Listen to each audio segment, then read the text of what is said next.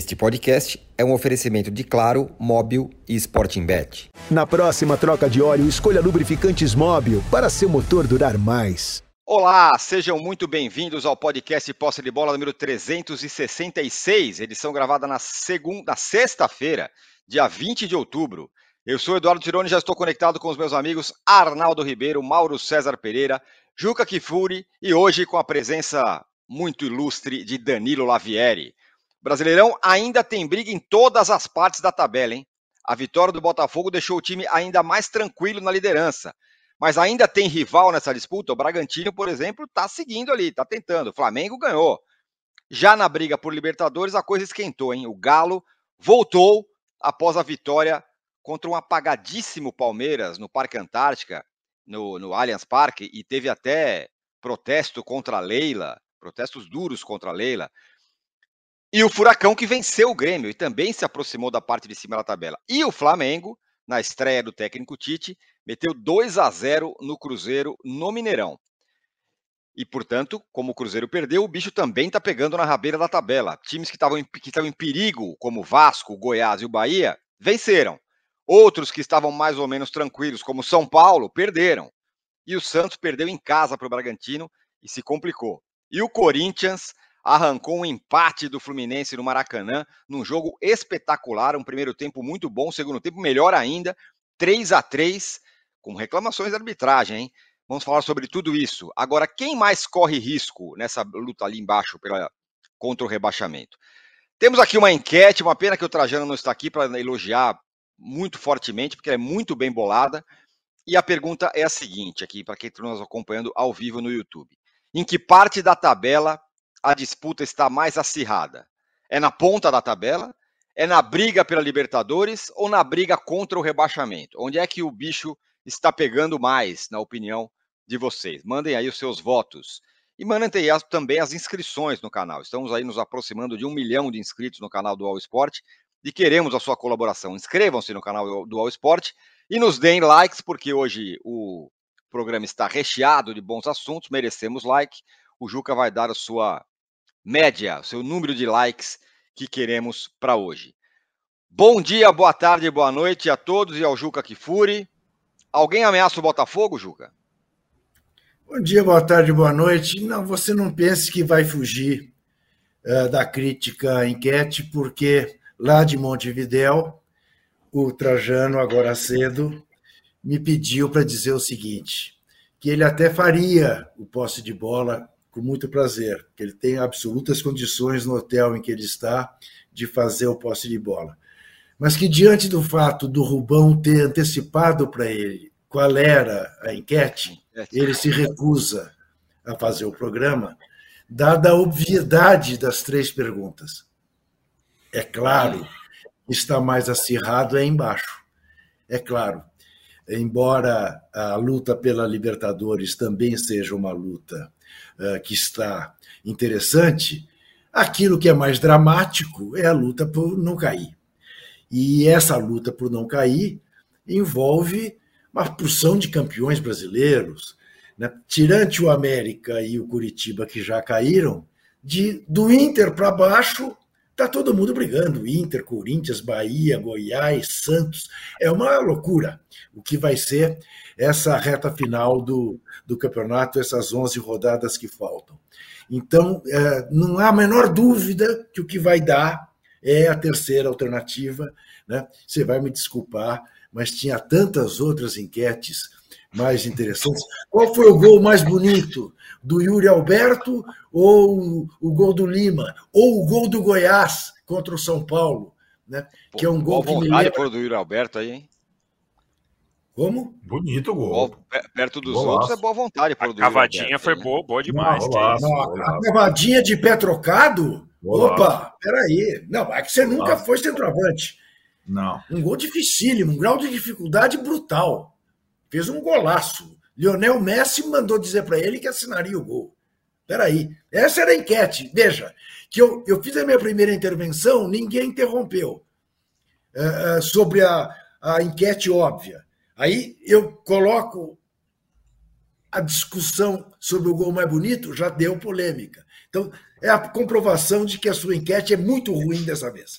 Isto posto, ninguém, ninguém ameaça o Botafogo. Temos aí a dupla BB, né? Botafogo e Bragantino.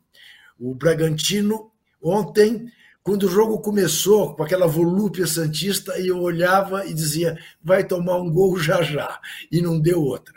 Aliás, assisti uma entrevista longa do senhor Caixinha, e vou, ficar, vou dizer uma coisa: de todos os lusitanos que passaram por aqui, é o mais simples, é o menos arrogante, é o que tem a conversa mais sensata. Interessante essa figura. Muito interessante. Não sei como será se amanhã for para um time de mais torcida. Mas bela figura o senhor, o senhor Cacheta, o senhor Caixinha. Uh, isto posto, isto posto, uh, eu lhe diria o seguinte: a sua observação sobre erros de arbitragem na partida de ontem, nós vamos falar mais dela, hum. mas eu quero já de cara deixar minha posição. Um assoprador de apito que marque o pênalti que ele marcou para o Corinthians, obrigatoriamente teria de marcar o pênalti que ele não marcou para o Fluminense. Obrigatoriamente. Entre um e outro, foi muito mais pênalti o, do, o a favor do Fluminense que ele não marcou.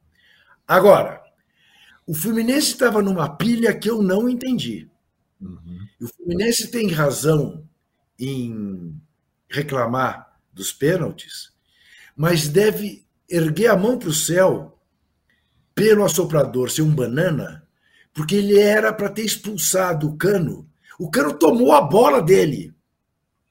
Depois o Lima veio e tom, quis tomar também. E ele aquietou-se, pôs o rabinho entre as pernas. Tinha ali uma pilha, um nervosismo do Fluminense, desde o começo do jogo, que eu honestamente não entendi. Mas depois falaremos mais deste jogo. Muito bem, o Botafogo segue líder, agora mantém os seus nove pontos de vantagem contra o Bragantino. É, e como eu falei, né, a briga pela Libertadores está dando uma, uma animada. E o Flamengo, Mauro, venceu bem o Cruzeiro ontem 2 a 0 resolveu o jogo no primeiro tempo. É, que tal essa primeira impressão? Dá para sonhar bastante com alguma coisa? Ou o negócio é olhar o que foi o jogo, primeira impressão, foi boa, jogou bem? O que, que, que deu para tirar desse jogo do Flamengo? Ah, eu achei bem dentro do roteiro já esperado, né? É, um time mais seguro defensivamente, o Cruzeiro é um time muito, é, muito frágil ofensivamente, né? O Cruzeiro não faz gol, o Cruzeiro tem dificuldades sérias, está numa fase bem complicada, se aproximando do rebaixamento. Aí, durante uns 18, 20 minutos, conseguiu fazer uma pressão no campo do Flamengo e dificultou, mas claro que não, não aguentou ali esse ritmo o jogo inteiro. Teve uma hora que arrefeceu. Teve uma chance, e aí o Rossi fez uma defesa boa, muito difícil até. Uma bola que foi cabeceada, bateu no ombro do Ayrton Lucas e ele foi buscar lá no canto baixo direito. Mas depois da metade do jogo, do primeiro tempo, o Flamengo dominou muito, muito amplamente a partida. O Tite fez uma inversão ali. O Everton Ribeiro estava fazendo uma partida horrorosa pela direita, ele não ajudava o, o, o Wesley eh, defensivamente e não conseguia dar sequência às jogadas. É, o Cruzeiro forçava muito por aquele lado, colocava dois, três jogadores por ali, até porque é o lateral é, mais fraco defensivamente do adversário. E aí, com a inversão do Gerson, que foi para a direita, e o Everton Ribeiro pelo meio, o time melhorou bastante, cresceu, aí passou a ter domínio, chegou ao primeiro gol num erro crasso do Castan, né, que rebateu uma bola ridiculamente, o Ayrton Lucas fez 1 a 0 Aliás, o Ayrton Lucas jogando com mais, justamente com mais liberdade para agredir em relação aos tempos do São Paulo, embora ainda fizesse a saída de três na maioria das vezes, com o Wesley saindo um pouquinho mais para o ataque, né? No momento que o time fazia a saída de bola. E aí depois um pênalti tolo também do Neres no.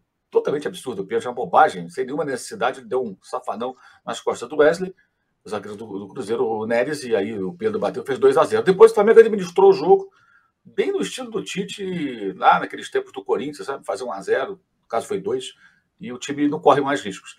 E aí mostrou, acho que, uma evolução. Jogo aéreo, o Flamengo não perdeu nenhuma bola por cima. O Davi Luiz se machucou, torceu o tornozelo sozinho. Então, o Pablo manteve ali, até melhorou, acho, muito seguro. Então, foi uma partida Flamengo foi levando assim muito calmamente. Acho que por uma estreia é, foi importante.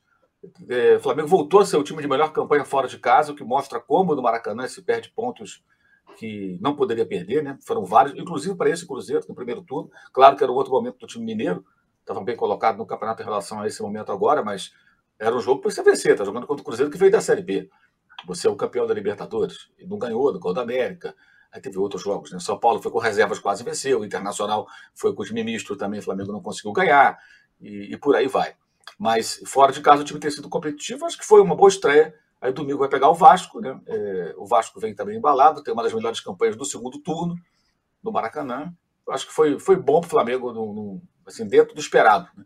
E o time agora está em terceiro, né? Chegou a ficar em segundo antes do Bragantino bater o Santos, está em terceiro e abriu uma vantagem de três pontos para Grêmio e Palmeiras, que são adversários diretos na briga ali por uma vaga na Libertadores. O, o Bragantino, o Palmeiras e o Grêmio são os principais adversários, né? Pelo menos eram até agora. Pode até mudar à medida que o campeonato vai se desenvolvendo e outras equipes vão se habilitando, como acontece com o Atlético Paranaense e até o Atlético Mineiro, depois da vitória de ontem, recuperando aí pontos que tinha perdido em casa para o para o Coritiba. Mas foi, foi boa, não foi empolgante, acho que nem era para ser, mas foi uma, uma primeira impressão positiva de muita coisa que tem que ser feita. O Arnaldo, a briga lá Libertadores deu uma encorpada aí, né? Temos aí Galo e o Furacão entrando e temos o Palmeiras e o Grêmio caindo de produção, né? Sim, é, por motivos diferentes, mas é o pior momento dos dois, Grêmio e Palmeiras. É, os dois perderam em casa, né? Uma rodada importante para os dois. É uma das brigas mais legais. Uh, eu acho que, uh, mesmo que o Botafogo tenha praticamente assegurado o título naquela rodada em que enfrentou o Fluminense dos clássicos e que os adversários foram mal, o Bragantino uh, vai, ainda pode sonhar, até porque tem um confronto direto na sua casa contra o Botafogo. Para o Flamengo é muito mais difícil, né? Porque o Flamengo já não tem o confronto direto com o Botafogo para poder sonhar. Bragantino pega agora, Tironi, antes de entrar na briga da Libertadores, acho que as três próximas rodadas para o Bragantino são, é, no mínimo, desafiadoras. Pega o Fluminense do Diniz, que é sempre uma emoção para lá ou para cá. É, ele tem o Flamengo é, e o Atlético Mineiro. São as três partidas do, do Bragantino. Ou seja, é, com todo mundo que está disputando na zona da Libertadores com ele mesmo, né? Que, como o Juca falou, segundo o Caixinha, o objetivo é se classificar para a Libertadores. Mas se ele conseguir ir bem nessas três partidas, talvez ele ainda consiga é, sonhar com o título brasileiro. Mas a grande briga, sim, é pelo G4, G6, porque tem muito concorrente, muito candidato. E o Palmeiras, é, acho que diferentemente do Grêmio, estar nessa posição ou terminar nessa posição entre os quatro melhores é uma obrigação. Só que, é, como, como disse é, a comissão técnica, já que o Abel estava é, suspenso, é o pior momento do Palmeiras desde que o Abel Ferreira e sua trupe chegaram para comandar o time. São quatro derrotas seguidas, falta de confiança completa, principais jogadores em má fase. Então não é não é fácil a situação do, do Palmeiras. O Grêmio é uma outra conversa. O Grêmio veio da segunda divisão, fez uma campanha muito boa em casa e péssima fora até o momento, oscila demais e dessa vez perdeu em casa, onde normalmente ia bem. O Grêmio vai se segurando ali. Eu não tenho é, expectativa de que o Grêmio consiga, nessa briga insana, se manter entre os quatro. Talvez entre os seis seja uma alternativa, mas o Palmeiras seria uma grande decepção se não terminasse entre os quatro melhores. E a grande questão, enquanto se fala sobre 2024, reforços, é essa, essa fratura que existe interna no Palmeiras nas últimas semanas, né? Direção, torcida, é, enfim, tem uma, tem uma convulsão social no Palmeiras que normalmente é, é, tem, dá reflexos no campo e é isso que tem acontecido. O Abel não dirige o time na próxima partida de novo, está suspenso contra o Coritiba, virtualmente rebaixado no Couto Pereira. E é um, de fato, é um ano bem decepcionante para o Palmeiras, que largou tão bem, né? Foi campeão paulista, foi campeão lá da Supercopa. é, mas vai fazendo um segundo semestre bem ruim, bem abaixo da expectativa. Muito bem. O, Lavieri, essa é a pior sequência do, do Palmeiras sob o comando do Abel, mesmo considerando que ele não estava é, no campo ontem, estava lá o João Martins na beira do campo. Quatro derrotas seguidas, coisa que nunca tinha acontecido, e tem a, o grito da arquibancada também, né? Tironi, Oi. Antes, antes, antes do Lavieri, eu quero fazer uma saudação especial a Danilo Lavieri, que nos dá uh, o prazer de fazer o programa conosco porque é a primeira vez, desde que existe o posse de bola, que a gente recebe o Danilo Lavieri num momento, é, digamos. É, é, como classificar, Arnaldo? É um momento de crise. De, momento de baixa. De baixa, é, para também não, não, não, não, né, não fazer drama. Mas é, eu queria registrar o quanto isso revela de uma história recente vitoriosa da Sociedade Esportiva Palmeiras. Quer dizer, eh, tivemos que convocar Danilo Lavieri para tratar de um momento de crise. Isso nunca tinha acontecido no poste de bola. Muito obrigado. Muito obrigado por não fugir da raia, Danilo Lavieri. Nunca foge. Lavieri, quando é convocado, está sempre aqui. Então, meu caro, teve o jogo ruim em campo, é, e teve uh, os protestos contra, sobretudo contra a Leila Pereira, né? É, pois é, eu acho que o Palmeiras, ele já, primeiro, antes de mais nada, bom dia a todos, bom dia, boa tarde, boa noite, é um prazer participar aqui com vocês, é um prazer estar aqui no lugar do Trajano, e como o Juca já fez as honras de criticar a enquete, eu estava preparado para isso, mas então vamos direto ao assunto Palmeiras aqui. É, o, o, a crise do Palmeiras, ela se intensifica não só porque Palmeiras está mal em campo, mas também, como disse o Arnaldo, por essa questão de crise nos bastidores, crise no ambiente político, crise na, na parte social do clube. Eu até brinquei recentemente que eu tô, como vocês sabem, eu cobri o Palmeiras por muito tempo diretamente, setorista ali no dia a dia, né? E esse momento de crise, com um problema até com o consulado, me fez voltar um pouco no tempo, lá em 2012, 2013, que é quando eu comecei ali a cobrir o Palmeiras, 2011 ali, que eram crises que eu não via faz muito tempo. Palmeiras baixar um pouco de rendimento, perder alguns jogos que não esperava, é, dar o que alguns palmeirenses chamam de parmerada, né? O Palmeiras já fez isso algumas vezes, até mesmo na era Bel, não nessa sequência de quatro jogos sem perder no Brasileirão, mas já tinha feito em outros momentos, já, já foi eliminado para o CRB, é, já teve muro pichado, então já teve crise, né? Não, não é exatamente a primeira vez. Agora a crise ela se aprofundou, primeiro, porque o Palmeiras, claro, foi eliminado na semifinal da Libertadores, diante de uma teimosia que já ficou comprovada do Abel Ferreira em relação aos garotos. Basta lembrar que no segundo tempo eles entraram e deram ali uma, uma chance, uma vida para o Palmeiras que, é uma, que não tinha existido até então e agora no Brasileirão não consegue apresentar nada. Palmeiras, em outros momentos do, campeonato, em outros momentos da era do Abel Ferreira, ele já ficou sem apresentar um bom futebol, mas sempre ganhava, sempre conseguia um golzinho, tinha sempre aquela discussão, putz, o Palmeiras ganha, mas é um jogo chato de assistir, mas era um time que malemalha ali, organizado, concentrado, taticamente certinho, Dessa vez, a gente viu o Palmeiras em campo, especialmente nesse jogo contra o Atlético Mineiro, e não tem nada disso. Não é um time concentrado, não é um time organizado, não é um time efetivo, não tem nada. É, Gustavo Gomes e Murilo, que são jogadores que normalmente não falham, são seguros, estão falhando. Ontem teve até a falha do Everton no gol do Atlético Mineiro. O Rony errando todas as decisões que tem. Rafael Viggs é Rafael muito mal. O Kevin e o Andy, que são os garotos que estavam ali tentando dar alguma diferença para o time. Contra o Santos, eles foram bem, erraram muitas finalizações, mas tinham ido bem Agora contra o Atlético Mineiro também foram muito mal. Então, dentro de campo a crise está ruim e fora de campo, a Leila Pereira, a presidente, ela faz praticamente questão de piorar, porque teve a coletiva dela desastrada, desastrosa, é, horripilante, sei lá qual é a palavra melhor para usar dessa coletiva da quarta-feira passada, em que ela tentou atacar os inimigos e atacou o próprio Palmeiras, atacou a torcida, é, generalizou a questão de organizada, é, falou do, da questão de o Palmeiras ser dependente de parceiro, enfim, parecia até que ela era uma rival produzindo pegadinhas, memes e piadas para os outros times para provocarem os palmeirenses. Não parecia que ela era a presidente do Palmeiras. É, e aí, nessa mesma esteira, tem ela tirando os benef o benefício de conselheiros que, que, a, que fazem críticas a ela. E aí, mais uma vez aqui, né, ponderando, não é que eu acho que os conselheiros mereçam receber ingressos porque são conselheiros.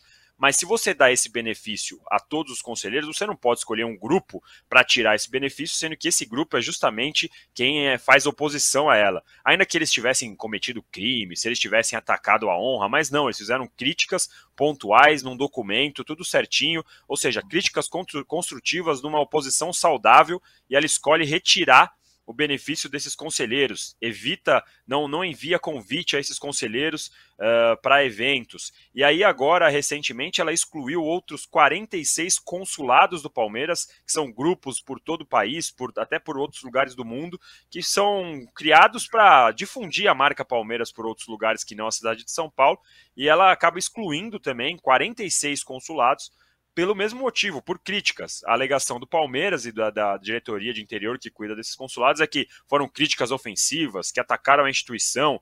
Mas a Leila Pereira atacou a instituição na quarta-feira, na entrevista como presidente. Então é uma crise realmente que fazia tempo que eu não via, é, que dentro de campo e fora de campo.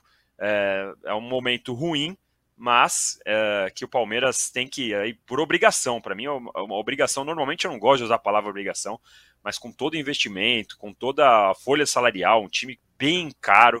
Se o Palmeiras não conseguir uma vaga direta na Libertadores, é realmente uma vergonha, porque o Palmeiras não dá para depender de uma pré-Libertadores. A gente sabe como é a pré-Libertadores, é no começo do ano, quando o time ainda está caminhando, é uma, uma coisa. E, e, ficar fora de uma Libertadores com esse investimento seria um negócio muito ruim e que não acontece há muito tempo. Então é uma crise muito grande. Espero que eu continue sendo chamado aqui para o posse de bola mesmo nos momentos bons, lá, lá na frente, em 2024. Calma, ainda não acabou o ano. O Palmeiras pode se recuperar. Agora, o Mauro, o, vai chegando a reta final do campeonato e o Palmeiras, nesse momento, que é o. Deixa eu ver aqui quinto colocado, estaria na pré-Libertadores, mas tá todo mundo meio embolado ali, Grêmio, Palmeiras, Atlético Paranaense. Mas vive o pior momento possível, com questões políticas e tal.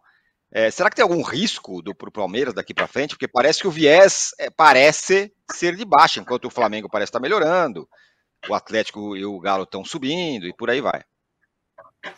O que me espanta é que só agora as pessoas percebam isso, né? Isso já está se desenhando na de hoje. Vamos agora. Antes da eliminação contra o Boca, o Palmeiras já vinha mal, jogando menos, fazendo poucos gols. A gente falou sobre isso aqui. Às vezes rola uma certa boa vontade. Não, Palmeiras, não sei o quê, bababá. Vamos olhar o jogo. Gente, o Palmeiras não, o Palmeiras não ganha seis jogos. Perdeu quatro seguidos no Campeonato Brasileiro. Aí você tem esses quatro, os dois contra o Boca, né? Em que empatou os dois e perdeu nos pênaltis. Então você pode contar que, além das quatro derrotas seguidas, tem uma derrota nos pênaltis que significou uma eliminação em casa da Libertadores fez três gols nesses jogos. E a última vitória foi 1 a 0 sobre o Goiás, gol do Breno Lopes, aquele gol que deu aquela confusão dele com os torcedores. No último lance, gol originado de uma falta que não aconteceu, que era um lateral, aí o Bandeirinha deu, deu lateral, o árbitro criou ali uma falta que foi jogada na área, num bate-rebate ele fez o gol da vitória. Por muito pouco não era mais um jogo sem vitória contra o Goiás em casa. Então já vem mal há muito tempo, já há um bom tempo o Palmeiras vem mal. Essa temporada ela é ruim como a última temporada antes de a Leila Pereira subir a presidência, que foi 2021. Mas aí veio a Libertadores, ganhou a final, então tudo passou. E também foi daquele jeito, né? Classificação com o Hulk perdendo pênalti, com é, é, gol fora de casa, que nem ia mais critério de desempate avançando para a final, e venceu a final, acabou, não se discute isso. Mas o time não vinha bem, não vinha produzindo bem. Houve toda uma glamorização, não sei o quê, plano e tal. Agora não tem plano, né? Cadê o plano? Não tem plano, né? Então, eu acho que isso já vem sinalizando há muito tempo. Acho que o Palmeiras cometeu alguns erros de planejamento, já falamos sobre isso várias vezes, não buscando contratações de peso para compensar minimamente a saída de dois titulares do meio-campo. Perdeu ainda o Dudu, que não vinha fazendo aí uma grande temporada, mas ainda ser um jogador, é uma referência técnica importante, é o grande jogador do Palmeiras dessa era, desse ciclo vitorioso. E acho que as reclamações de parte da torcida por reforços, elas se mostraram, eh, essas queixas se mostraram pertinentes ao longo do tempo ela, elas se apresentaram como queixas pertinentes. Né? E agora, me parece até que toda essa onda de Bruno Henrique, que o Palmeiras não admite, mas os representantes do jogador afirmam que tem uma proposta que é superior àquilo que eles pediram ao Flamengo em 30%, 40%, quatro anos de contrato. Não sei até que ponto isso pode ser uma boa cortina de fumaça, mas não vai funcionar contratar Bruno Henrique ou qualquer outro jogador, pagando o que for, se o Palmeiras não for para a Libertadores. O risco é real. Né? Um time que não ganha seis jogos. Se você olhar a tabela do campeonato antes dessa sequência, o Palmeiras estava, acho que, cinco pontos à frente do Flamengo, agora está quatro atrás. Como pode isso? Do Flamengo, que mandou o técnico embora. Não estou falando de um time como o Bragantino, que vem numa escalada aí de sucesso, né? Vencendo jogos, ganhando fora de casa e tudo, reagindo e avançando, tentando perseguir o Botafogo, que é o líder. Não, estou falando do Flamengo que estreou um técnico ontem porque o outro foi mandado embora. E, e fez jogos, inclusive, dois com um técnico interino. Imagine se é, é, tivéssemos aí. O próprio Botafogo, o Palmeiras estava sete pontos atrás do Botafogo. Agora está 14. Eram sete, agora são 14 antes dessa sequência. Então está muito claro que o Palmeiras vem mal, não é de hoje. Mas aí tem sempre aquela história, não, mas está na Libertadores. Não, é favorito. Favorito por quê? O favoritismo do Palmeiras, que é atribuído ao Palmeiras, era muito em função do que o time fez antes do que aquilo que vem fazendo esse ano. É um ano fraco do Palmeiras, a temporada é vergonhosa. Eu tenho dito que, inclusive, os dois times com os elencos mais caros do Brasil fazem temporadas ridículas, o Palmeiras e o Flamengo. O Palmeiras ainda ganhou lá o estadual, que também correu o risco de perder, teve que se mobilizar para ganhar do, Água Santa e ganhou a Supercopa naquele 4 a 3 lá, naquele jogo lá de abertura da temporada, né? Que é legal ganhar e tal, mas não é aquilo que você espera de uma temporada de um Palmeiras, de um Flamengo, que ainda perdeu também aquilo, perdeu tudo. São temporadas temporada muito fraca dos dois. E a do Palmeiras já vem se desenhando assim há algum tempo. E o mais curioso, não se vê é, solução. Não estão encontrando saída. Isso não é culpa da Leila Pereira, não, amigo. Isso é de quem trabalha no campo. É, vou, vou, passar a bola para o Arnaldo e para o Juca, só quero dar um plá aqui rapidamente com você, Lavieri. Essa crise é, e protesto contra a Leila e tal, pode de alguma forma acelerar o Palmeiras e as compras? Estou falando não só do Bruno Henrique, mas de outras coisas. Pode ser que tenha um cala-boca aí, aumenta a proposta para o Bruno Henrique, sei lá. É, assim, dá para ver uma mudança de postura, né? A gente vai lembrar Palmeiras palmeirense, eh, todo mundo passou a eh, crítica, criticando a diretoria por falta de ação, por falta de contratação do camisa 5, é, eh, da reposição do Danilo. É, a gente passou aí faz os últimos seis meses, mais ou menos, falando disso, assim, junho, julho ali, que a janela estava para fechar, foi o auge disso. E a justificativa do Palmeiras, primeiro era, não, a gente está dentro do nosso patamar financeiro aqui, a gente não pode gastar, depois de um tempo, o Anderson, deu, o Anderson Barros deu entrevistas, né, admitindo que é, houve uma demora para a contratação do camisa 5, uh, é, mas dali para frente, o Palmeiras é, foi avançando e chegou na semifinal da Libertadores, as coisas foram acalmando e agora ela, elas voltam à tona com a eliminação e com essa fase ruim do, do Palmeiras, mais de um mês sem ganhar nada, né, sem ganhar nenhuma partida. É, mas dá para perceber uma mudança de postura. Alguma coisa, alguém ali dentro sentiu, porque você pegar na quarta-feira passada, a Leila estava dizendo que o Palmeiras não era lugar para jogadores aposentados, que não ia jogar, é, contratar jogadores em fim de carreira. E agora estão oferecendo quatro anos de contrato para um jogador que tem 33 anos, que tem histórico de lesão e tudo mais. Então, assim, alguma coisa mudou. E até olhando hoje o blog do nosso companheiro Rodrigo Matos, a proposta que o Palmeiras fez é de 20, quase 25 milhões de luvas é, em um contrato de quatro anos, um salário de 2 milhões, que é o mesmo nível que o Dudu ganha. E a gente vai lembrar, o Palmeiras fez o Dudu quase que ajoelhar para conseguir uma renovação, sendo que o Dudu já é ídolo do Palmeiras, é, tem uma história no Palmeiras, e aí você chega e oferece um contrato uh, praticamente igual para o Bruno Henrique, que é ok, é um grande jogador, mostrou nessa temporada ruim do Flamengo, que é um, um dos poucos jogadores aí que dá para que eles podem que pode receber elogios, mas que a gente fica na dúvida de que se vai conseguir quatro anos nessa alta performance com esse alto salário. Então já teve uma mudança de postura, já dá para a gente ver essa mudança de postura. Teve o, já o, o acerto encaminhado com o Aníbal Moreno, aí é um, acho que é uma coisa mais normal, é uma conversa que já tem há um tempo. O Aníbal Moreno já tinha deixado claro para o Racing que queria sair, que tinha gostado da proposta do Palmeiras, é, e o Palmeiras não pagou o que o Racing quis na época. Também tem o, o fato de o Palmeiras e o Racing eles poderiam ali eventualmente se enfrentar na, na Libertadores, coisa que não aconteceu porque depois o Racing acabou perdendo para o Boca. Então isso também dificultou é, a negociação mas a gente vê já uma mudança de postura. Recentemente eu estive com o pessoal do Palmeiras conversando sobre isso, né? Falando, ué, vocês estão agora mudando, oferecendo dinheiro, oferecendo contratação, prometendo para o Abel e para a comissão quatro reforços de peso, mas passaram um ano inteiro dizendo que não tinham dinheiro. O que, que, que, que, que mudou aí, né?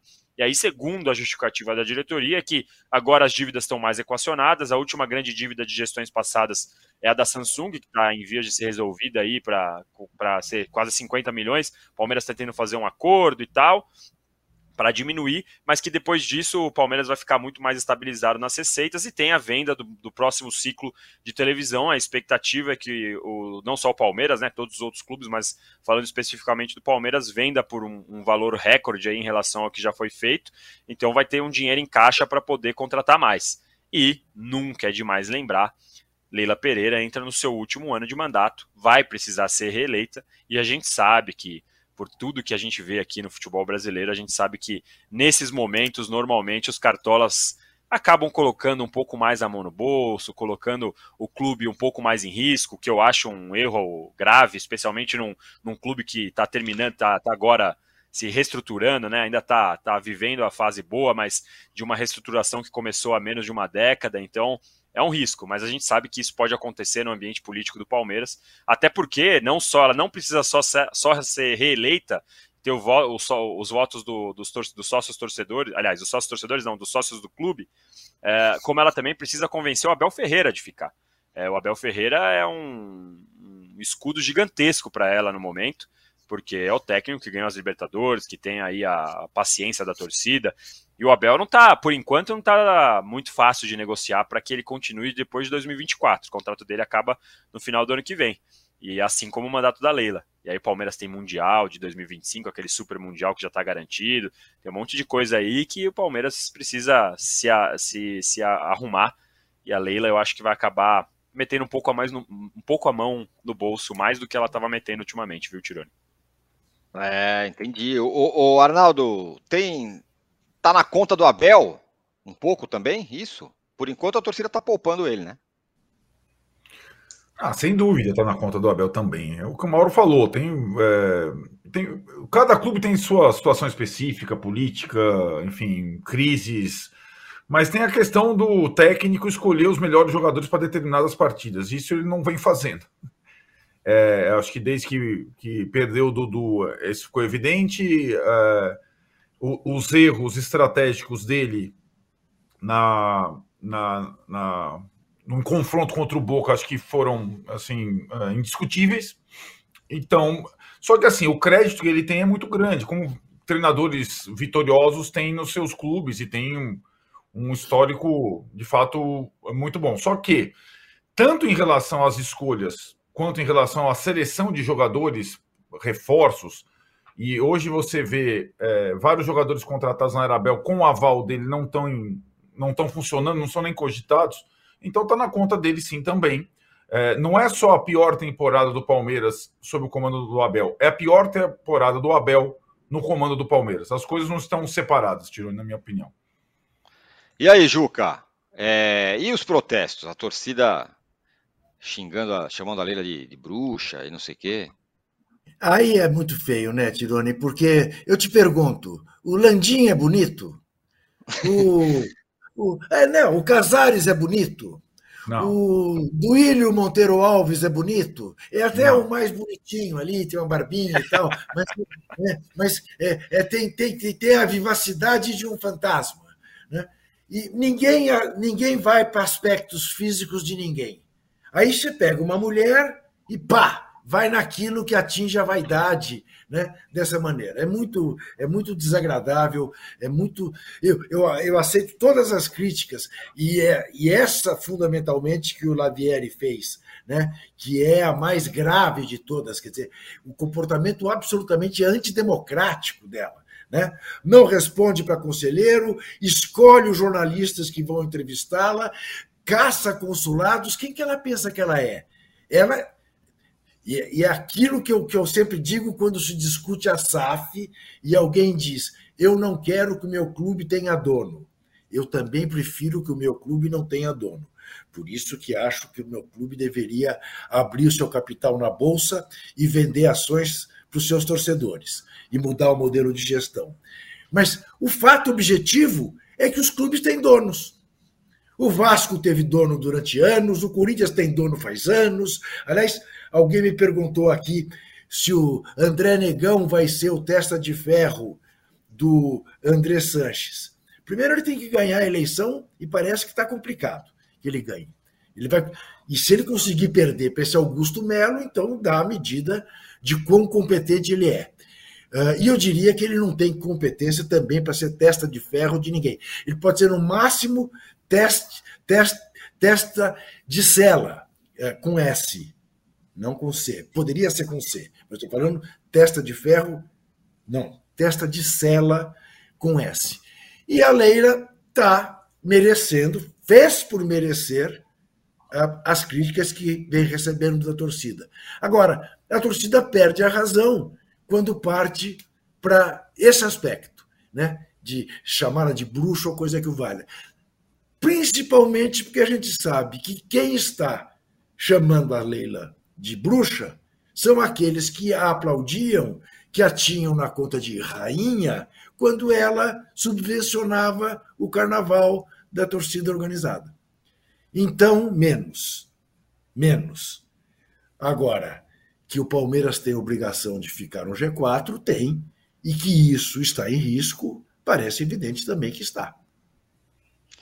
É, está em risco. Nesse momento, repetir, nesse momento o Palmeiras é o quinto colocado, estaria na pré-Libertadores, mais colado nele está o Atlético Paranaense com 44, o Atlético Mineiro que colou agora também com 43. Precisa fazer a troca de óleo?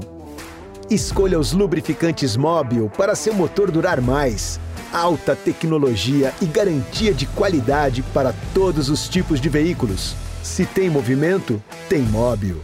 E o Fluminense, que é o nono colocado, com 42 pontos, que está apostando tudo na final da Libertadores. E ontem foi um jogo maluco e bom é, no, no, no Maracanã, Mauro. Um primeiro tempo mais corintiano, um segundo tempo avassalador do, do Fluminense na volta do Diniz pós-seleção ao Fluminense. E aí? Está mutado agora, Mauro. Eu não critiquei a enquete, mas vou criticar o, o, título. Né? O título fala aqui se o Corinthians melhorou. O Corinthians é secundário. O Corinthians é um time que está brigando para não cair. O Fluminense é finalista Libertadores. A gente destaca o Corinthians, né? É uma coisa, obsessão pelo Aliás, ontem, ninguém perguntou de novo para o Tite por que, que ele não foi para o Corinthians. O Tite deu entrevista, a entrevista chegou no final. O Tite, olha, chegou no final. Aí o Tite falou, o assessor, última pergunta. Aí o Tite, querem fazer mais uma? Mais, fez mais duas. Ninguém perguntou. Aí não dá, gente. Tem que colaborar. Vamos lá, pega um aviãozinho, contrata um frila, vai lá em BH, manda o maluco lá perguntar, Tite, por que, que você não foi para o Corinthians? Já que vocês querem tanto essa resposta, né? É, enfim, o Arnaldo, o Tirone, o Plihal, a turma toda que quer essa resposta. Os deve satisfações. Se o Adesor deve satisfações à nação. Vocês não mandam ninguém perguntar. A nação, a nação. Enfim, o cara estava lá disponível. A pergunta vai ser no Morumbi na última rodada. É, Eu acho que tem temas mais importantes do Corinthians, como, por exemplo, não pagar o Fausto Vera, né? Sim. O Argentino Júnior está tá na FIFA. E aí, aí veio, no essa semana, o Samir trouxe Corinthians pensou no Bruno Henrique, pensou no Bruno Henrique. Ah, mas percebeu que era muito caro. É uma piada isso, né, gente? Pô, pensou que era liquidação, era brechó. Né? Claro que vai ser caro, né? O Palmeiras vai estar querendo pagar uma fortuna pelo jogador. Quer dizer, é muito jogo para arquibancada, né? Mas, assim, ontem, ontem acho que para mim o, o, jogo de ontem interessa falar do Fluminense. Até eu escrevi sobre isso, tá lá no blog. O Fluminense, nos últimos 10 jogos, sofreu 18 gols e fez 16 gols. Ganhou 4, empatou 3, perdeu 3. Tomou três gols em três desses jogos, três ou mais gols em três desses jogos. Vasco fez 4 a 2 Cuiabá 3 a 0 tudo bem, ali era o jogo do reserva, mas tomou 3 a 0 e ontem 3 a 3 Eu acho muito perigoso esse comportamento do Fluminense às vésperas da final com o Boca. O Boca, na Copa da Liga Argentina, sofre muitos gols, está em 11 num grupo que tem 14 times, são dois grupos nessa competição, né? cada um com 14. Então tá mal. Mas já no final de semana, na Copa Argentina, que é a Copa do Brasil deles, se classificou para a semifinal como? Nos pênaltis, contra o Talheres. São quatro vitórias nos pênaltis seguidas, fora outras que vieram anteriormente. Então, assim, é um time extremamente competitivo para esse certame, que é a Libertadores. Não se constrói de jogar pelo empate, não concede muitas oportunidades, não cria muitas também, é verdade, mas é um outro tipo de jogo. E ontem o Fluminense errou demais, demais, né? Ontem o Marcelo errou num dos gols do Corinthians, houve aquela saída de bola absurda, a bola atravessada na frente da área, e o Roberto perdeu o gol, o gol mais fácil ele perdeu. Né? Aquele gol ali se acontece, não sei se o Fluminense teria tanta força e tanto estímulo para virar com três gols, de repente, de desvantagem, fosse 4 a 1 não 3 a 1 no primeiro tempo. É... Houve uma falha do Marcelo parecida contra o Inter, mas o Ender Valência perdeu o gol. Aquela bola que o Valência, dos três gols que ele perdeu, teve uma que ele sai, a última, né? Cara a cara com o Fábio, que ele conduz a bola quase metade do campo e chuta do, do lado direito do goleiro para fora. Aquilo começa numa bola que o Marcelo perde no campo de ataque, perde uma falta que não houve, e o Depenha que faz o passe para o Ener Valência. Ali mudaria o curso da história. Então o Fluminense está flertando muito com o perigo. E é essa hora de falar isso. Tem torcedor mimimi que fica com raivinha. Ah, tá reclamando. Não estou reclamando, estou alertando. Eu acho que o jogo com o Boca é um jogo diferente, é uma final. E o Diniz ontem reclamando, ah, porque fizeram cera, que não sei o quê. Ele acha que na final da Libertadores, se o Boca estiver ganhando ou satisfeito com um eventual empate, o Boca vai fazer o quê?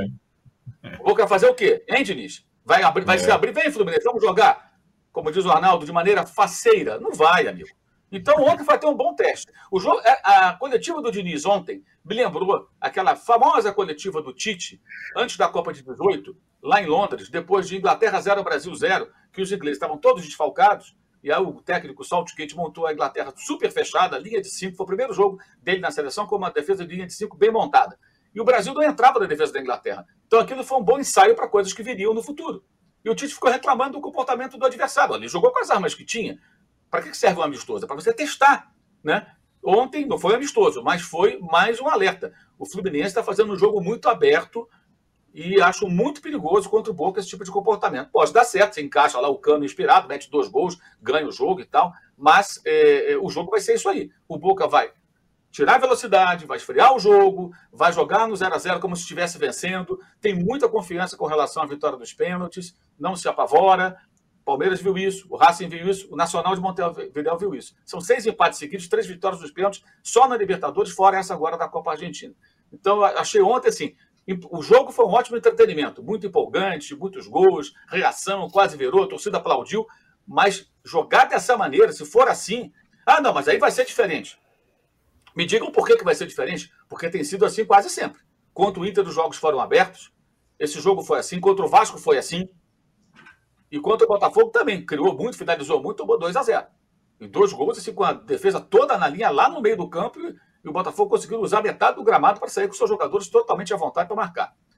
Eu acho que o Fluminense precisa pensar, o Diniz tem que pensar muito nesse jogo como um jogo diferente que tem tudo para ser. A não ser que, sei lá, sai gol no começo, alguém é expulso, acontece uma coisa anormal, aí o jogo pode ter outro rumo. Mas a tendência, nós sabemos, é ser assim. Como nós já falávamos antes de Palmeiras e Boca, que seriam dois jogos de poucos gols, jogos amarrados, e foram.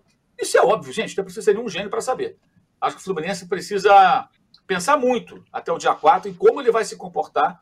E, e ontem, aquela bola atravessada na frente da defesa, pelo amor de Deus, o que, que foi aquilo? Pelo centroavante, pelo cano. Lucano. Lucano. É, Lucano. Lucano. A saidinha com o centroavante dentro da pequena área. Eu tava com uma saudade disso, vocês não sabem. Eu tenho uma saudade Agora, agora o, o é, Arnaldo, é, se o cara viu só o segundo tempo, falou, pô, o Fluminense vai amassar esses caras do Boca e quem quiser que venha, porque não saiu do campo de ataque. Foi um massacre contra o Corinthians. Agora, quem viu o primeiro tempo, inclusive com o Marcelo, parecia outro jogador no segundo tempo com relação ao primeiro, né? É, o dinizismo é entretenimento puro. Para quem não está envolvido, é a melhor coisa do mundo, cara. Eu chamei minha filha para assistir, a gente ficou em êxtase aqui, coisa maravilhosa.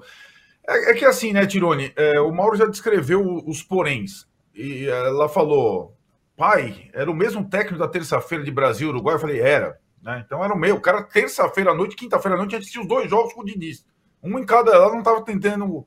Eu expliquei um pouco como é que estava funcionando esse duplo emprego. Enfim, é entretenimento puro é um caos é, defensivamente. Eu acho que não precisaria ser tão assim. É, esse, é essa é a minha ponderação. Não precisa o Cano ir sair jogando com o goleiro, precisa. Não precisa o Marcelo e o André, quando estão no mano a mano contra três, e já tinha acontecido, o Mauro lembrou desse, desse lance, é, contra o Vasco, é, naquela derrota lá no Newton Santos, o André faz a mesma coisa, aquela vez era com o Guga. E, e dão, então, o, o dinizismo oferece gols ao adversário em profusão por erros é, e por riscos desnecessários. E, e, isso não, isso evita muitas vezes o triunfo de um modelo que tem coisas interessantes. E, em relação à seleção brasileira, mesma coisa. A diferença é que o Fluminense é, é já acostumado, sincronizado a quando tem a bola fazer coisas impressionantes e a seleção brasileira ainda não. De fato, quando o Fluminense tem a bola, é, do jeito que é estruturado o time, é um prazer imenso ver jogar. A, a, minha impressão sobre o jogo de ontem foi a seguinte: que o Marcelo se sentiu, porque o Marcelo erra também no primeiro gol do Yuri Alberto. No segundo é um absurdo, é, né? A, a, a, besteira do André depois dele, mas ele também erra no primeiro. É, e aí, no segundo, ele cai de joelhos, né? Tá desesperado. É que ele pegou, ó, na, tem aquela conversa do vestiário e falou assim: galera, deixa comigo que eu vou tentar. E o que ele fez no segundo tempo, eu, talvez a maior partida de um jogador nos últimos tempos, ele participa de tudo em todos os lados do campo. E o segundo tempo foi um massacre.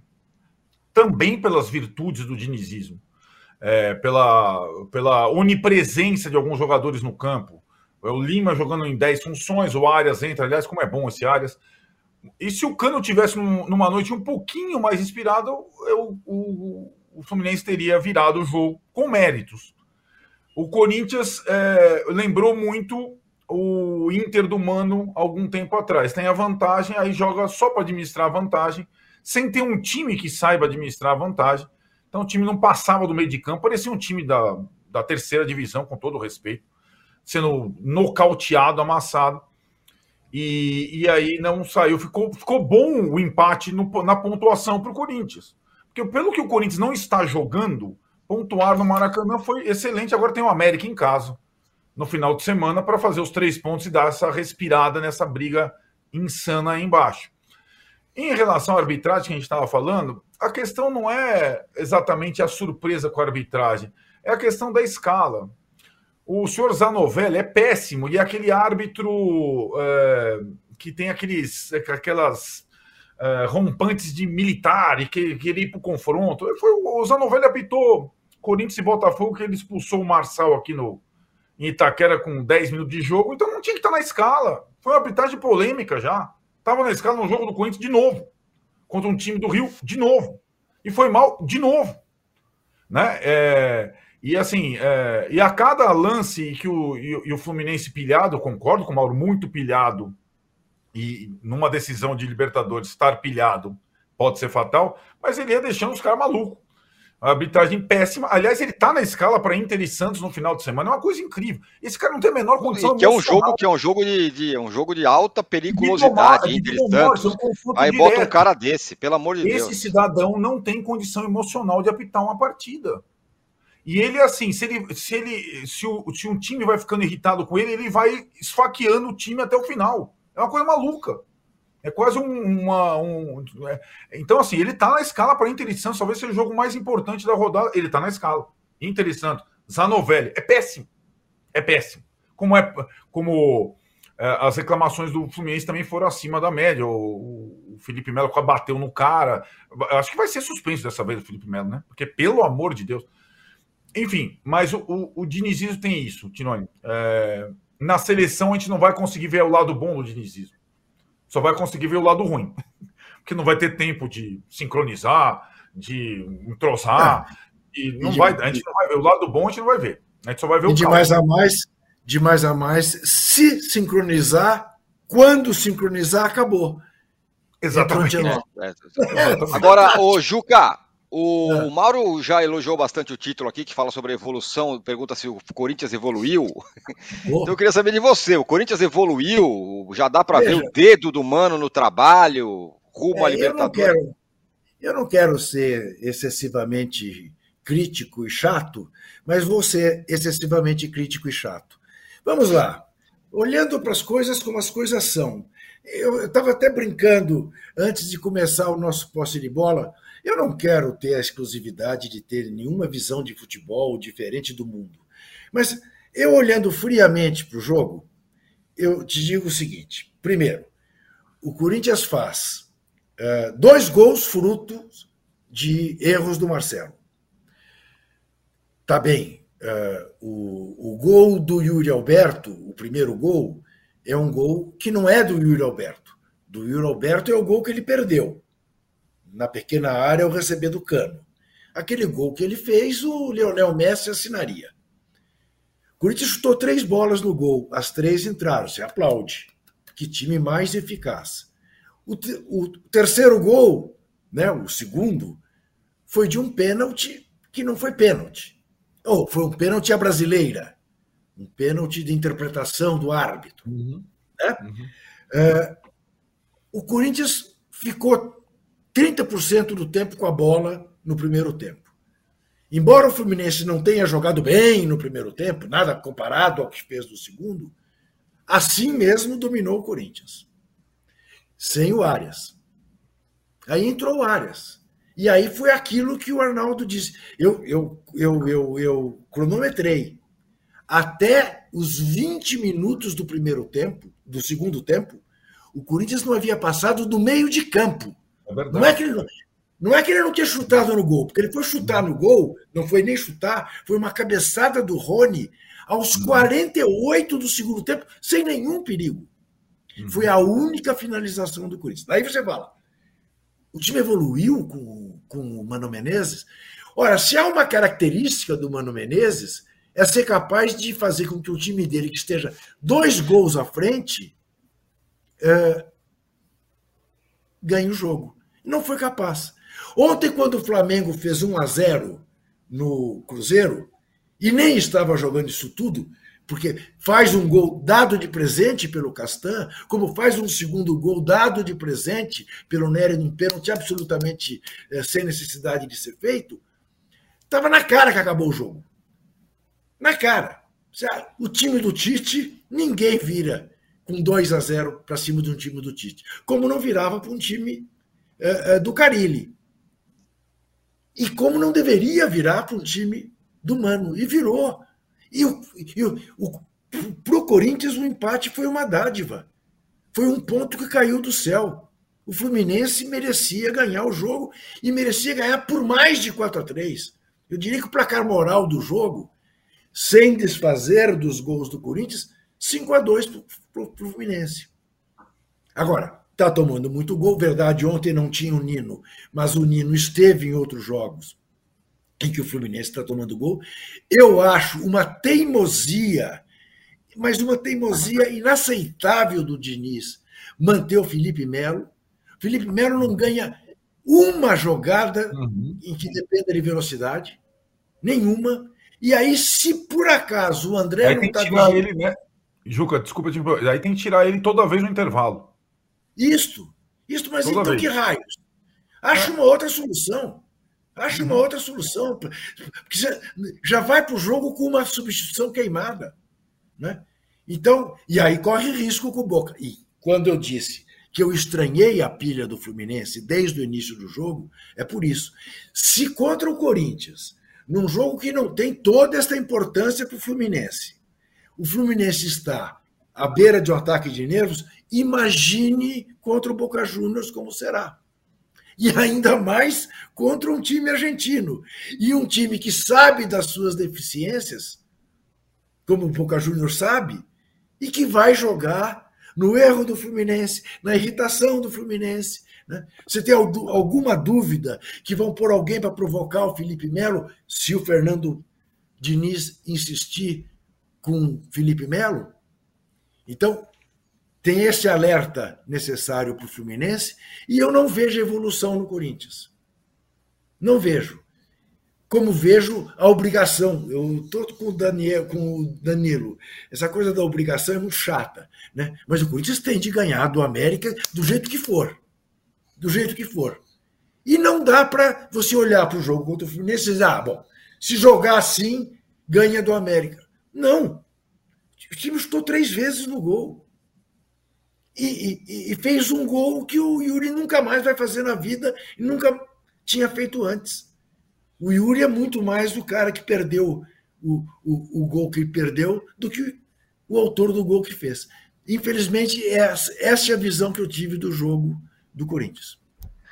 Juca, é, para não perder tempo, você não quer entregar o seu ratão e o seu gatão? Porque eu quero ouvir o Danilo Lavieri sobre a briga lá embaixo, já já. Mas entrega aí o ratão e o gatão, por favor. Então, o gatão, o gatão de ouro, eu quero entregar para o belíssimo autor do gol contra o São Paulo, feito pelo Goiás. Hugo. Quero dar a você. Hã? Hugo. O Hugo, sim. Eu, eu, eu, queria lhe dar exatamente a honra de você apresentar o, o nome dele, porque eu sei que você me, me contaram que você levantou no sofá e aplaudiu. E aplaudiu, com, com certeza. Eu não vou contar de novo, porque uma vez já contei, eu fiz um gol igualzinho a esse aqui no Santa Paulo Yacht Clube. Mas foi um acaso, de fora da área em cobrança de escanteio. Não me pergunte como eu fiz, mas fiz. De direita. Foi uma coisa maravilhosa. Pedi para sair imediatamente porque iam exigir de mim o que eu não era mais capaz de dar.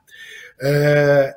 Então, ao Hugo, pela beleza do gol, merece concorrer ao Puskas e vou dar, em solidariedade a Leila Pereira, vou dar o ratão de bronze àqueles cafajestes grosseiros, machistas que a chamaram de bruxa. Chame do que quiser, de ditadora, de pretensa dona do Palmeiras, de do que quiser, é, antidemocrática, é, má gestora, é, o que quiser. O, o, rainha da usura, o que quiser. Bruxa não. Bruxa, nem pensar. A quem a chamou de bruxa, o meu ratão de bronze. É isso. Muito bem. Tá aí. Ratão de bronze entregue, gatão de ouro entregue. Ô, Lavieri, é um campeonato tão louco que se você olhar a segunda página ali do 11 primeiro em diante, tá todo mundo em risco. Você acha que quem tá na melhor e na melhor situação, não só na pontuação, mas pelo que tá jogando, só uma, uma breve observação aqui do, do Flu e do Corinthians, Tironi. Claro, é uma coisa que, o, que o, me chamou a atenção ontem foi o fato de o Diniz, na coletiva de imprensa, ter descido a lenha no, na CBF, no CNM, citou o CNM na coletiva de imprensa. E por que, que eu digo isso? Né? Quando o Diniz assume a seleção, uma das minhas curiosidades era como ele ia se portar na hora é de verdade. criticar a CBF que era a nova chefe dele, né? A gente lembra do Tite, por exemplo. O Tite sempre foi um crítico é, ferrenho da CBF, das datas FIFA e de tudo mais. Quando ele foi para a seleção brasileira, uma das grandes críticas que ele recebia era por simplesmente se omitir nesse, nesse assunto. E agora o Diniz, que está numa situação muito pior que a do Tite, que ele está ao mesmo tempo na CBF e no Fluminense, ele meteu pau na CBF, assim, foi um negócio que me chamou a atenção, é, falando do CNM e tudo mais, então é um negócio que eu queria dizer que pelo menos coragem ele teve ali para atacar o próprio chefe, o próprio patrão é, em rede nacional na coletiva de imprensa. Sobre a sua pergunta, é, eu assim, o Santos ele não dá para entender muito bem o que, que ele vai produzir, né? É um jogo que ele vai mete quatro no Vasco, aí contra o Bragantino ele começa com o Lucas Lima chamando a torcida, bola na trave, já toma do Bragantino. Então é um time que não, a gente não consegue saber qual vai ser a regularidade dele. É, o Vasco, coisa parecida também, embora tenha aí uma, uma sequência é, com três vitórias nos últimos uh, cinco jogos, né? Assim, que a gente olha e fala, Pô, será que vai conseguir? Tá com uma força, a mudança do, do, do comando é um, aparentemente deu certo no Vasco. Agora, eu acho que vai ficar muito por aí, assim, é Vasco, Santos, tô olhando até a tabela aqui, Vasco, Santos, Cruzeiro e Bahia. Eu não acho que o Corinthians e o Inter vão chegar é, tão, tão perto dessa, dessa briga quanto eles estão agora nessa pontuação. Acho que eles vão conseguir escapar. E para mim, ali, Curitiba e América Mineiro já não tem, então a gente está falando de duas vagas para Goiás, Santos, Vasco, Cruzeiro e Bahia. Acho que vai ficar por aí, Tirone, a briga do, do rebaixamento. O Arnaldo, o São Paulino está apavorado. Campeão da Copa não. do Brasil, tá achando que não. se não ganhar em casa. Olha, vou dar só um dado aqui para vocês. O São, o São, Paulo tem seis jogos fora de casa até o fim do campeonato. Isso. O São Paulo tem a, tem, a, tem a gloriosa 19 colocação fora de casa. Consegue ser melhor só do que o América. Cinco tá pontos de vantagem. E campeão da Copa do Brasil e rebaixado no mesmo ano, só existe um, fica tranquilo. Tá na Libertadores, lá, não existe lembramos, isso. Lembramos, lembramos. Bom, é, é, que o Campeonato Brasileiro de São Paulo é uma vergonha é, além de ter essa campanha ridícula como visitante, é o time que reabilita é, é, adversários adversários na, na lona, na, nas cordas. Foi assim com o Goiás, foi assim com os três clubes mineiros, foi assim com o Internacional. É horrível, de fato. São Paulo só depende dos pontos que faz em casa. Tem um jogo aí muito importante com o Grêmio no final de semana. É, como os companheiros escreveram, é que tem time pior, né, Tirone? Não, e, e assim, tem time pior em situação é, diferente da do São Paulo em termos de sintonia com o torcedor. Tem time, tem time nessa situação em conflito com o torcedor. E quando tem essa situação em conflito com o torcedor, é muito difícil. Foi o que o Ronaldo Fenômeno, é Ronaldo, foi falar ontem depois da derrota para o Flamengo, quando a torcida se colocou contra o Cruzeiro não. Se o São Paulo é ridículo como visitante, o Cruzeiro como mandante não ganha uma partida no Mineirão. Como é que faz? Né? E, e a torcida do Cruzeiro está em, tá em conflito. A torcida do Goiás se mobilizou é, para o time vencer o São Paulo. A torcida do Bahia fez isso. A torcida do Santos fez isso. E a torcida do Cruzeiro está contra. Eu acho de todo. A torcida do Vasco fez isso. Desses todos, para mim, o que corre mais risco a, a, a, a cair é o Cruzeiro. Pelo nível do time, fraco, é, pela situação externa pelo próximo jogo ser o Atlético, que está em ascensão no campo do Atlético. Essa rodada final de semana promete. É, então, assim, desses todos, o que está jogando pior é o Cruzeiro. Pior que o Goiás, pior que o Vasco, pior que o Santos, pior que o São Paulo, pior que o Corinthians. Pior que o Corinthians é difícil, hein? Mas pior que o Corinthians. Então, pior que o Bahia. E o Cruzeiro ainda não entrou, né? E, e tem uma questão dos pontos corridos que é o time grande que entra é, faltando 10 rodadas tal para sair, cara, é um desespero. Então, eu acho que o Cruzeiro é, é, lamentavelmente o favorito a uma dessas duas vagas, como disse o Danilo, restantes para o rebaixamento. É, tem, aliás, além de tudo, tem muitos empates né, no campeonato, assim como o Corinthians, é o risco do Corinthians também, que no eventual é, empate em pontos é, é o que vai fazer a diferença o critério das vitórias. Né? O Cruzeiro e o Corinthians têm poucas vitórias no campeonato em relação aos outros concorrentes. Então, o Cruzeiro do Ronaldo, acho que ele vai ter que ouvir o grito lá. Né? Também é preconceituoso o grito do Ronaldo, né? não é, Juca? Estão vários gritos preconceituosos contra os comandantes, mas tem time aí que tem dono e que, olha, decepciona. É, era a, digamos, a SAF e a largada mais promissora daqueles que vieram da segunda divisão e está sendo o final mais dramático do Cruzeiro do Ronaldo. Muito bem. O... Estamos chegando aqui ao fim, o Juca já está indo embora. É, está dando tchau para a gente aqui. Até segunda-feira, Juca. Mauro, você quer só completar sobre essa briga contra o rebaixamento? E fechamos. Eu acho que nessa briga do rebaixamento, quem está mais fortalecido é o Vasco, né? O Vasco, apesar daquela derrota para o Santos, né? conseguiu ganhar do Fortaleza, o Paia fez gol, o Veguete já fez gols importantes também. O Vasco mudou muito o perfil do time, mudou o comando técnico e está competindo para valer. É o time que dá sinais aí de que pode, de fato, se firmar fora da zona do rebaixamento. O Santos voltou a perder é, da maneira que perdeu, né? Já tinha tomado aquele couro do Cruzeiro, a única vitória do Cruzeiro em acho que 12 partidas. Né? Mas é, o Vasco acho que dá sinais. Domingo tem um jogo pela frente contra o Flamengo. Se conseguir um bom resultado, eu acho que pode ser ali o jogo definitivo para o Vasco é, embalar e não, não correr mais risco de rebaixamento para a segunda divisão. Agora, o Cruzeiro, de fato, é assustador, né? mas acreditam no Zé Ricardo. O Zé Ricardo não faz um trabalho que, que o credencia é. há quanto tempo? Mas uhum. os caras vão lá e contratam o Zé Ricardo. Nada contra o Zé Ricardo, não, peraí. Pega os trabalhos dele, os últimos. Qual foi o bom trabalho? Por que, que você acha que o Zé Ricardo vai, so, vai solucionar o problema do Cruzeiro? E ontem, na beira do campo, parecia um técnico meio perdido ali, só xingando, reclamando, falando sozinho, mas sem encontrar nenhuma solução. O time está muito mal. Já estava mal e continua com ele. Muito bem.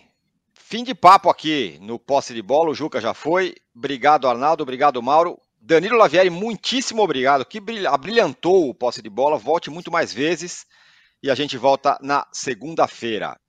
É, aqui na sequência, para a gente, às 11 horas, tem o de primeira com o PVC, às 15 horas tem o jogo certo com o Rafael Bellatini, e às 18 horas eu volto para o fim de papo. Valeu, tchau!